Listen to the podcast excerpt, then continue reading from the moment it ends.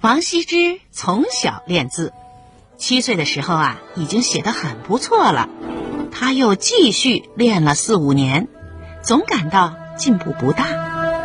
有一天，王羲之在父亲的枕头底下发现一本名叫《笔谈》的书，里面讲的都是有关写字的方法。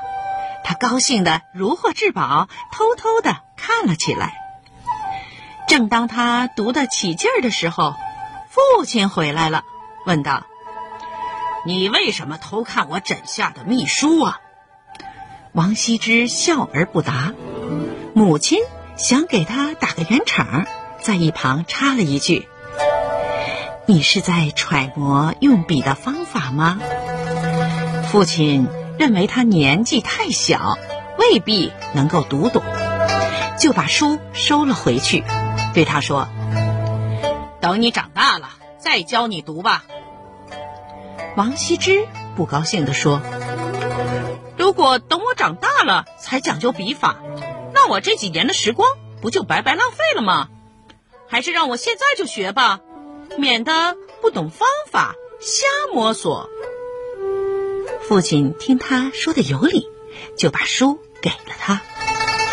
于是，王羲之按照书中所讲的方法，天天苦练起来。不久，他的书法有了显著的进步。但是，王羲之并不满足已经有了的进步。有一次，他看见汉书法家张芝的书记，就爱不释手，自叹不如。张芝的草书写得好，人们称他为草圣。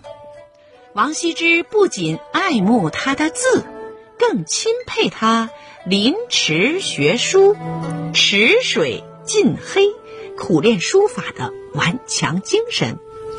在给朋友的一封信里，王羲之写道：“张芝就着池塘的水练书法，连池水都变黑了。如果人们也下这么深的功夫去练习，未必。”会赶不上张芝。从此，王羲之每天挥笔疾书，写完字之后，就到家门口的水池去涮笔。时间长了，池水也被染黑了，人们就把这个水池称作墨池。根据记载，王羲之居住过的绍兴兰亭。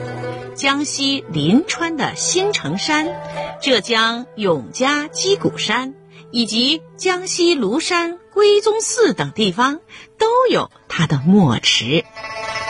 王羲之勤学苦练书法，他草书学张芝，正书学钟繇，而且博采众长，推陈出新。